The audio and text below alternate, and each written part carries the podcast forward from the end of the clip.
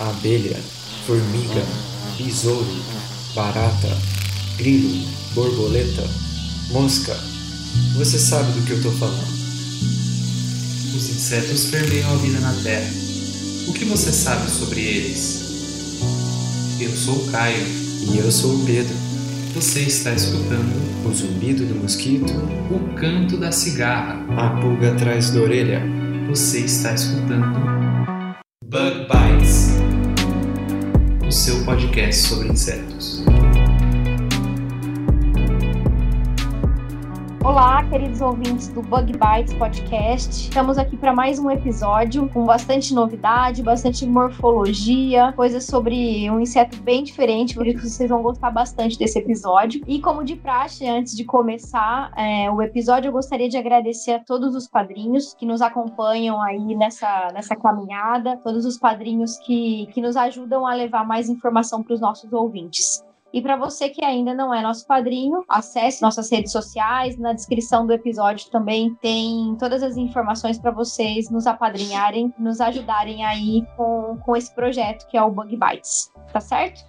Bom, então hoje a gente vai começar. Eu vou, eu tô aqui com a Carla. Ela vai se apresentar já já e vai contar um pouquinho sobre o trabalho que ela faz com um grupo de insetos. é, não vou dar spoiler, né? Vou deixar a Carla comentar. Carla, se apresenta aí pro pessoal, por favor. Seja bem-vinda ao Bug Bites. Espero que você goste também e aproveite esse episódio com a gente. Olá, pessoal. Obrigada, Gabriela, pela, pelo convite. É, fico muito feliz de estar aqui e falar um pouco desse grupo. Primeiramente, eu sou bióloga, né, pela Universidade Estadual do Mato Grosso do Sul e fiz meu mestrado e doutorado em entomologia. Meu mestrado na Universidade Federal do Paraná e meu doutorado na Universidade de São Paulo, em Ribeirão Preto. Ah, diga-se de passagem, nós fizemos o mestrado juntas, por isso eu conheço a Carla. Exatamente. Moramos juntas, né?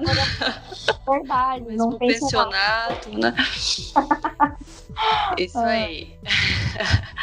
e desde a minha graduação até agora eu trabalho com o mesmo grupo, né? Que é um grupo muito interessante que ele possui a capacidade de andar na superfície d'água. Jesus, é uma coisa para muitos assustadora, né? Pois é, né? Então, só que não somente Jesus, né? Mas nós temos um grupo existente aqui que tem essa capacidade, né? E eles são chamados de Jesus Bug, do inglês. Que eles têm a capacidade tanto de andar na superfície d'água ou deslizarem.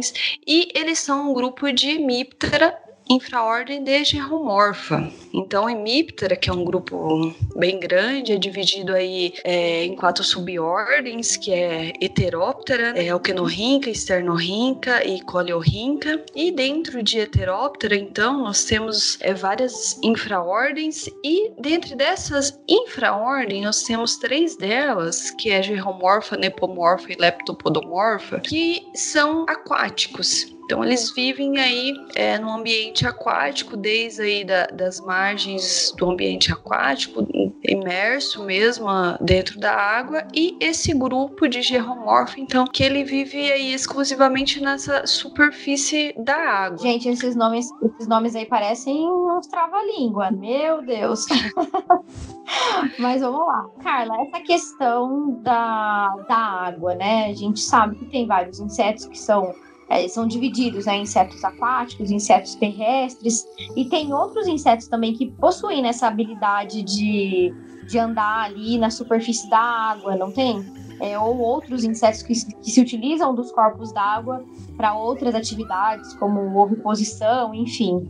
É, existem Isso. outros grupos. É, a gente, a gente pode observar aí, é, às vezes até dentro de casa, um bicho cai aí é, num copo d'água e ele fica ali sob a superfície, algumas mosquinhas e pousam. E mesmo, por exemplo, outras ordens, como um efemeróptera, né, ele pousa na superfície da água para a deposição dos ovos. Mas esse grupo, ele nasce, fica na superfície aí da água, se reproduz, se alimenta, todo o ciclo dele é na superfície da água. Para isso, assim, vou voltar explicar um pouquinho pouquinho assim dessa questão da superfície da água, que ele possui essa habilidade aí de, de viver na, na superfície da água de, por causa da tensão superficial, né? Então, quando a gente tem aí um copo d'água, por exemplo, dentro dele nós temos moléculas de água e as moléculas que estão dentro aí, no centro, digamos assim, do copo d'água, ele possui forças que puxam em diversas direções.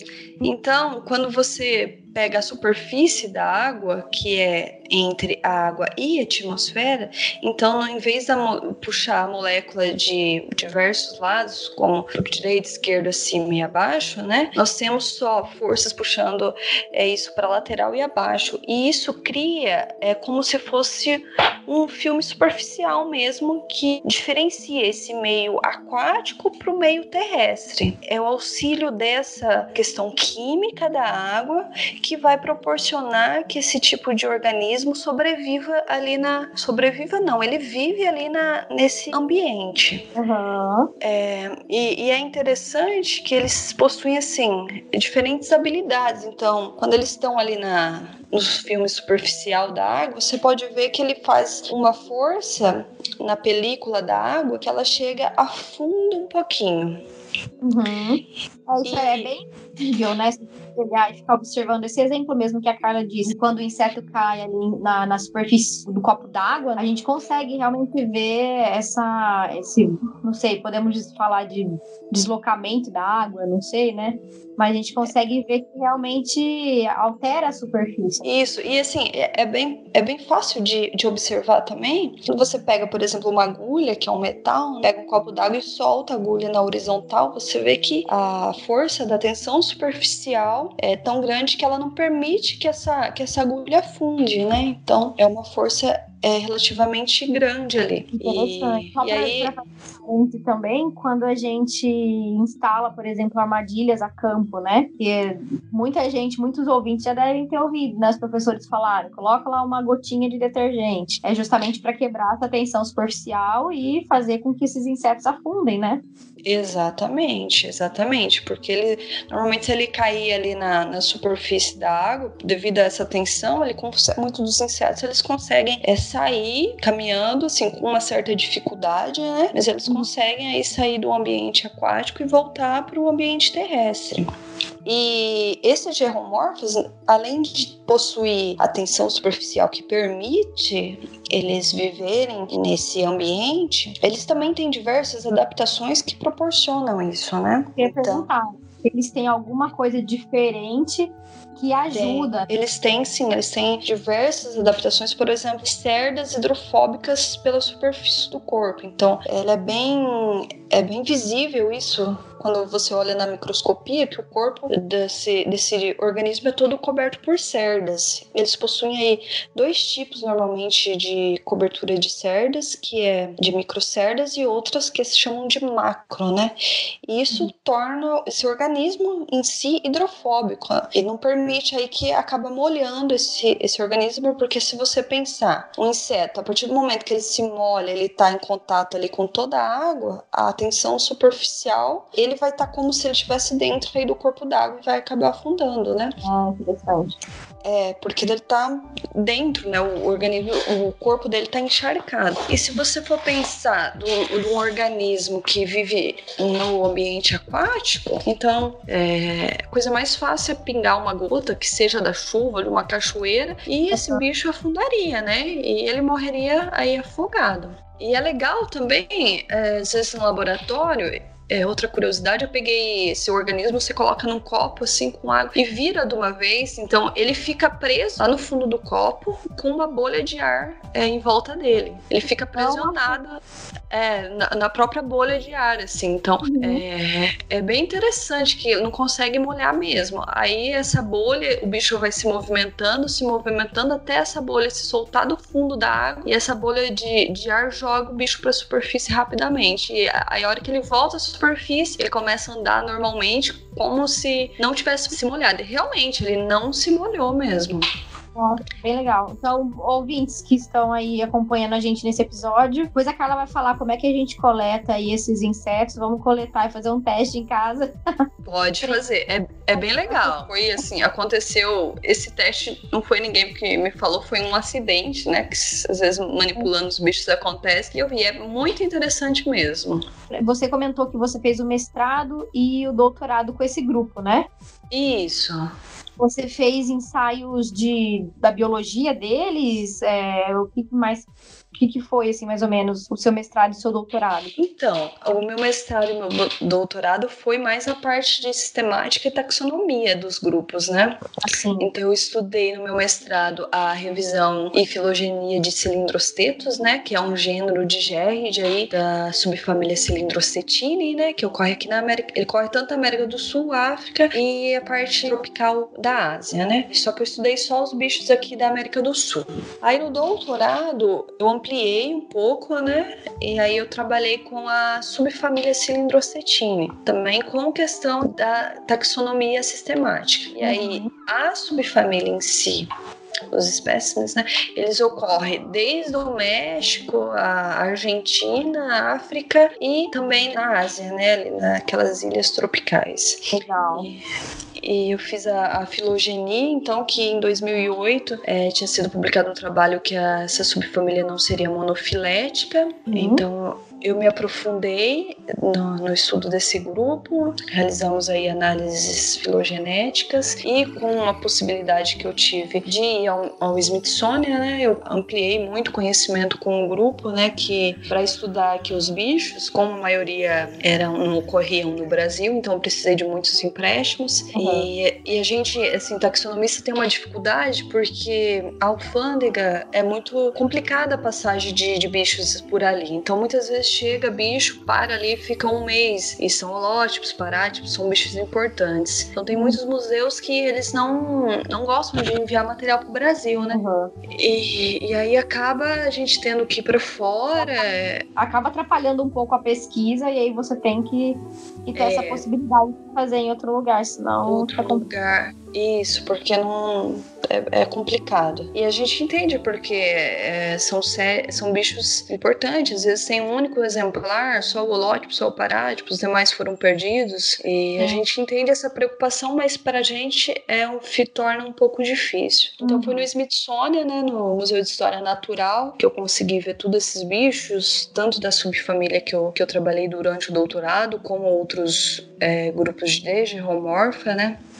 Uhum. E aumentei bastante aí o conhecimento que eu tenho no grupo. Então, quando eu voltei de lá, eu já voltei com uma outra mentalidade sobre o grupo, consegui ver muito bicho interessante. Isso foi muito produtivo para minha tese, para meu crescimento como pesquisadora também. Foi bem interessante mesmo.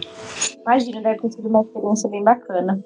Isso, é, foi aí quando, assim que eu voltei, comecei então a finalizar a tese e eu já estava nessa época bem curiosa com as questões de biologia desses grupos, principalmente o geromorfa mesmo, porque se conhecia muito e é, é a biologia dos bichos para fora do Brasil, nos né, Estados Unidos e Europa. Só que a gente falava de bicho neotropical, quase que não conhecia nada, né? Uhum. Então, quando eu voltei, aí recentemente tinha entrado uma aluna no laboratório e ela começou a trabalhar com criações de quironomídeos, que são dípteros, né? Uhum. E ela ia fazer a parte de ecotoxicologia desse bicho, ela começou a criar e falei, ah, vou, vou tentar criar geromorfa, né? Pra saber um pouco dos bichos, que era um bicho que eu trabalhava e a gente não conhecia, então eu vou criar. E comecei a criar assim, ah, peguei, fui, coletei, tinha bastante bicho. Começou a criar mais por curiosidade mesmo. Isso, foi por, por, curiosidade. E aí, um pouco antes disso, a gente conversando no laboratório com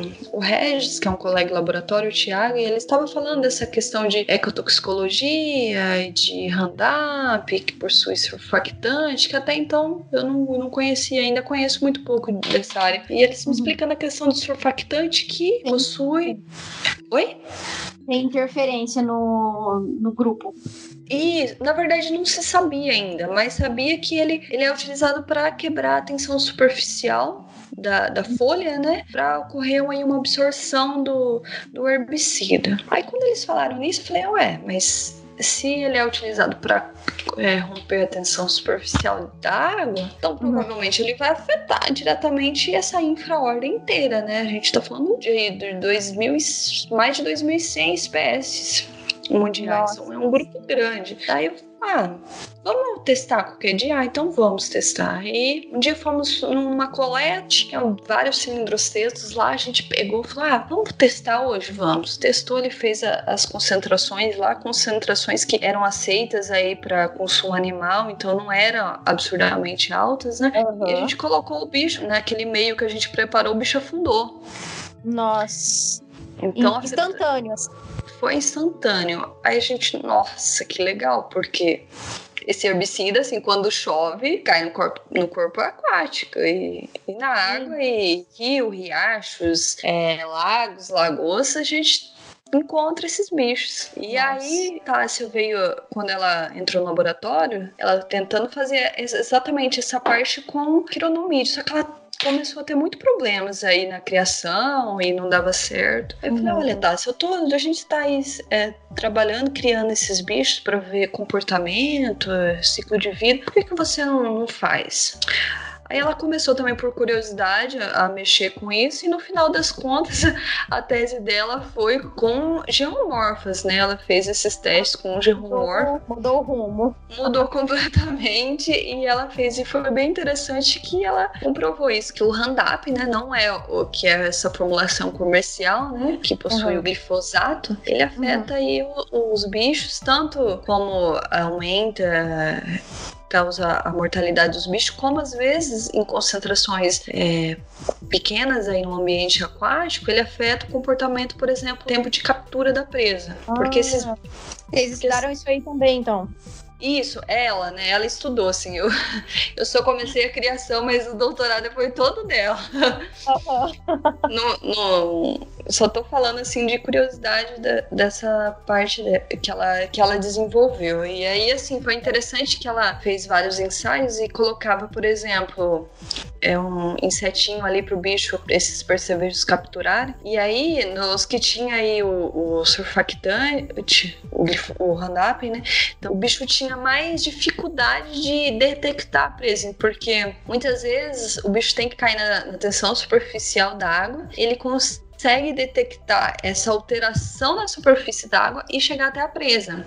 Então, então quando, como tá alterado ali a superfície, ele não conseguia detectar isso. Isso mesmo, exatamente. Então mudava tudo. Aí você pensa, mudou assim, é, a alteração da, da tensão superficial do de água, que altera uma infraordem, que é os bichos predadores, né? Que eles não somente aí eles se alimentam de, de insetos terrestres que caem na superfície da água, como eles também se alimentam aí de, de insetos aquáticos que vêm à superfície para respirar e eles conseguem predar. Uhum. E aí você pensa, então acaba afetando uma cadeia inteira, porque muitos bichos aquáticos eles se utilizam da tensão superficial para vir à tona, ficar preso ali na, na tensão superficial, respirar. Então e mesmo assim, por exemplo, é efemeróptero, que eu falei que ele, vem, ele pousa na superfície da água para uhum. realizar a oviposição. Então pode ser algo muito maior do que a gente realmente sabe, né? Sim, o efeito vai a longa distância, né?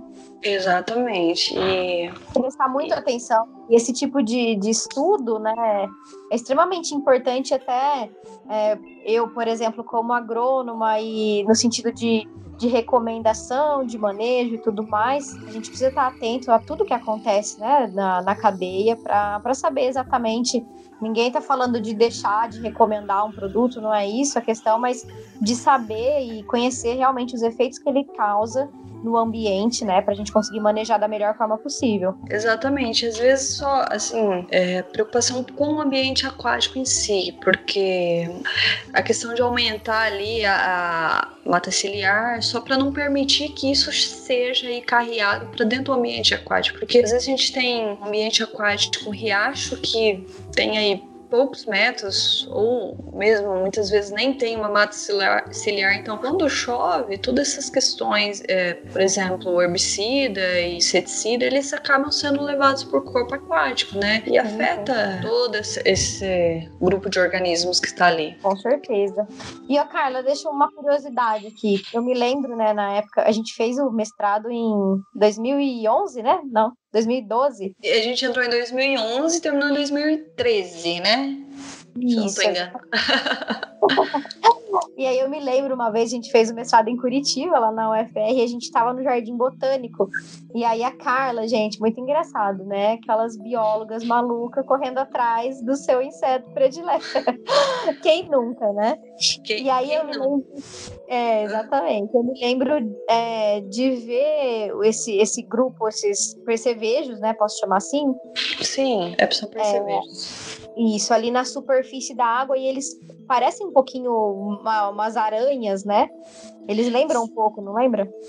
Eles lembram, e assim, a- a- acaba que muitas pessoas confundem e falam, ah, é aranha d'água, aranha d'água. É realmente, às vezes você tá coletando pasto com umas aranhas assim, rapidinho, Uhum. mas assim, esse organismo ele vive ali, ele vive nesse, nesse ambiente, né? Então, os ge- gerrídeos, né? Eles têm aí as, a perna meso e metatorácicas, que são as duas posteriores, são bem alongadas, tanto para ir permitir assim, quanto maior a área aqui do corpo ali, mais fácil para ele se manter na, na tensão superficial da água. Uhum. Então essas pernas aí, elas dão aquele impulso, e às vezes a pessoa olhando aí de cima, de longe, vê essas pernas longas, né? E o Uhum. corpo pequeno, às vezes fala, ah, são aranhas, Acho que mas não, eles são perceber, são insetos. Nada de confundir, por favor. É matar a cara do coração. Mata aí. E essa questão de coleta, eu já passei muita, muita vergonha, porque na graduação eu morava na cidade vizinha e ia de ônibus até a outra cidade que eu estudava. E aí uma vez eu entrei no ônibus, eu olhei assim pela janela e vi uma poça d'água, né? Na rodoviária mesmo, concreto, e formou aquela poça d'água da chuva. Quando eu olhei, eu vi uns bichos é, assim, se movendo. Na hora eu desci, eu falei, motorista, espera um pouquinho. Falei, tá. Fui lá olhar o que que era, porque eu fiquei super curiosa, que, que aquele bicho na rodoviária, no meio da cidade, né? Cheguei lá, era geromorfo, assim, andando Nossa. ali tranquilamente na Você rodoviária. parou o ônibus pra ir observar o jacaré na poça d'água da rodoviária. Exatamente. E, e aí, quando. Eu, e eu não me dei conta do que eu tava fazendo. E aí, quando eu voltei pro ônibus, olhei pro ônibus, tava todo mundo me olhando. Aí eu fiquei roxa de vergonha, né? Aí, a hora que eu entrei no ônibus, pessoal. É mosquito da dengue? Aí eu, é, é mosquito da dengue. Porque imagina, ah, não, pessoal, é, são geromorfos, que são os percevejos aquáticos. Pessoal ia achar que eu era uma maluca, né? Não, é, tem coisas que a gente passa. Passa. Aí uma outra vez eu fui num congresso de insetos aquáticos, né, com um colega meu que faz agora doutorado na USP, o Thiago Polizei. E aí nós fomos no congresso, depois acabou o congresso, nós fomos fazer uma, uma- um passeio aí na, na Serra Nevada, que era plantação de café e tal. Falei, vamos lá conhecer, né, o famoso café colombiano e não sei o que. Nós fomos, aí chegou a fazenda de café, eles levaram pra gente um lugar todo bonito, com produção de café, serviram café, aquela coisa linda. Só que antes de chegar na fazenda, assim, 20 metros passou um riacho. Pronto, acabou, né? Acabou o passeio do café pra mim. Na hora, Esse cara. Eu já saí, eu tava com um chapeuzinho desses tipo de praia, sabe? De telinha. Já utilizei ele como rede, tava eu lá no riacho coletando. E o pessoal depois saíram todos do passeio, estavam todos esperando na van e eu lá toda molhada dentro do riacho coletando o bicho. Ai, mas foi algumas vergonhas que a gente já passou. Ah, tem várias. Dá pra gente gravar um episódio, colocar vergonhas e chamar uma galera pra contar, cada um contar sua vergonha. Porque o, o tal do entomólogo, eu acho que a hora que vê o bicho que trabalha, esquece do mundo. Fala, não, vou coletar. Muito bom, muito bom. Ô, Carla, então já partindo aí para o final do nosso episódio, queria te fazer uma pergunta de tudo que você estudou já desse grupo, né? Desde a graduação, como você contou pra gente, até o doutorado. O que, que mais te chama a atenção neles? O que, que você mais gosta nos geromorphos? É, eu sei que é difícil, você deve gostar de muita coisa. assim, eu sou fascinada, assim, pelo grupo, principalmente essa questão de andar na superfície da água. E assim, eles estão na superfície da água, mas eles não estão só aqui no riachozinho que você conhece no rio, eles estão na lagoa, eles estão no oceano, no meio do oceano, então a gente encontra esses bichos, a gente encontra na, na água acumuladas em bromélias, sabe? Em caverna, em fontes termais. Então é um grupo é, muito grande. E outra coisa interessante é que é, o grupo ele tem uma, uma variação aí, por exemplo, de polimorfismo alar, que o bicho pode ter, é um adulto que pode ter Uhum. asa, pode ter asa curta, um pouco assim, um pouco é, curta ou longa. Isso Uhum. eu acho fantástico. Então você tem a mesma espécie aí com uma variação gigantesca e tem muita gente que se confunde e fala, não, são espécies diferentes. E ocorreu muito, muito problemas com a taxonomia aí por pesquisadores anteriores e ainda hoje ocorre, né? Essa questão porque o bicho muda muito a forma, né? Da forma macrópta para, para áptero. E questão comportamental também, às vezes a gente estava criando e, os bichos e viu assim, eu cheguei assim observar aqui depois que eu terminei o doutorado criando os bichos, vi que as fêmeas vinham todas e depositavam os ovos na mesma massa ali de ovos e o macho ficava cuidando desses ovos, aí quando a fêmea vinha depositar ele copulava com ela e as fêmeas não permitiam que outros machos copulavam com ela. Então é muito interessante, sabe? Bem interessante assim com uma biologia bem legal que é muito pouco conhecida aqui, eu relato novamente que é pouco conhecida. Às vezes tem pesquisadores aí começaram a, a descrever os imaturos, mas o pessoal assim que, que descreveram, eles foram a campo e coletaram esses bichos e, e foram descrevendo, só que depois que eu comecei a criar aqui, então eu pegava os bichos, criava, fazia, separei todos, né? Separei cada indivíduo em frascos separados. Quando ele fazia a muda, eu anotava. E eu vi que essa questão de capturar o bicho e identificar um Inster pelo tamanho é, tá totalmente errado, que o bicho dentro do Inster ele cresce. É, né? Não Tem dá pra muita variação, muita variação.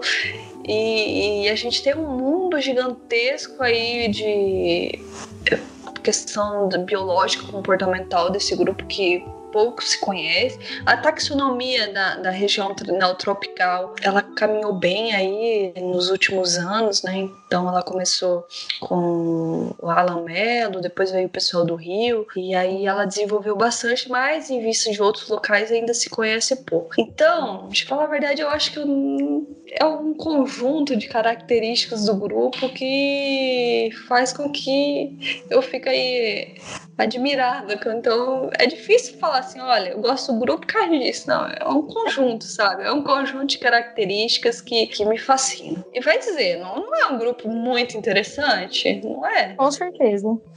Muito mesmo. E depois que, que, eu, que eu tive conhecimento através de você, porque até então eu não, não, não prestava muito atenção, né? Confesso que sempre quando eu vejo eu me lembro. Olha a Carla, Cara, a maluca dos perseveros aquáticos. essa água. É, não mudou muita coisa, não. Continua assim. Ah. Não posso ver uma pocinha da, de água que tô ali. Ah, É muito. É, daria pra gente, às vezes, futuramente aí pensar em gravar outras coisas, falando mais do, grupo, que é um grupo bem legal. Então a gente. Ai, fica então aí já a sugestão para próximos episódios. É, vamos marcar uma outra conversa pra falar mais do grupo, às vezes de alguma parte específica. É um grupo bem legal. Bem legal. Faça aí um convite pessoal para os alunos de iniciação, trabalhar com a parte dessa de, de criar esses bichos, que é fácil e não é, né? Então tem uma. um- você tem que se dedicar ao grupo, mas em vista de algumas outras coisas é mais difícil, mas precisa, a gente precisa desenvolver mais essa parte aqui, conhecer melhor esse grupo. Essa Legal. parte biológica, né? Sim, e até, pessoal, para quem tiver interesse, depois na descrição do episódio vocês podem ver aí, tem o e-mail da Carla, né? Eu já tenho certeza que ela vai adorar conversar aí com vocês, esclarecer as dúvidas, né, Carla? Com certeza, não. Estou à disposição. Qualquer dúvida, alguém quiser aí desenvolver algum, algum projeto, é, entre em contato, a gente conversa, dou algumas ideias, explico melhor, às vezes alguém queira criar esses bichos, porque até recentemente aí, até a gente começar com essa parte de esses testes de criar, então o pessoal não estava conseguindo criar, a gente por sorte, tentativa e erro aí, a gente foi estabelecendo, foi criando, pegava um grupo, tentava criar, não dava certo, mudava aí um pouco e foi desenvolvendo. Então, às vezes é um, é um pouco chatinho de começar essa criação, mas se precisar, estamos aí para auxiliar no que for possível. Muito bom. Beleza, então, queridos ouvintes, eu espero que vocês tenham gostado desse episódio. Foi uma conversa bem superficial, né, sobre esse grupo. Como a doutora Carla falou, tem muito mais para conversar e muito mais para descobrir, né? Então, espero que vocês tenham gostado e que, eventualmente, se alguém se interessou, entre em contato aí com ela que vocês conseguem conversar. Carla, muito obrigada. Foi ótimo conversar com você, lembrar um pouco, né, das coisas aí do mestrado e obrigada por ter disponibilizado o tempo, né, para gravar o episódio aí com a gente e passar todas as informações que você acumulou ao longo desses anos de estudo. Eu que agradeço e, como falei, estou à disposição novamente e o que precisarem, estamos aí. Tá bom? E obrigada por permitir que eu fale um pouquinho desse grupo aí, super interessante. Imagina, a gente agradece. Então é isso aí, pessoal. Ficamos por aqui e até o próximo episódio do Bug Bites Podcast. O Bug Bites é um projeto de divulgação científica relacionado aos insetos e à entomologia. Nosso conteúdo é produzido por especialistas da área e de acesso gratuito nas mais diferentes plataformas. O apoio de nossos ouvintes é muito importante. Se você gosta do nosso conteúdo, considere apoiar esse projeto. A partir de R$ reais mensais, você pode apoiar o Bug Bites na plataforma Padrim. O link está na descrição do episódio.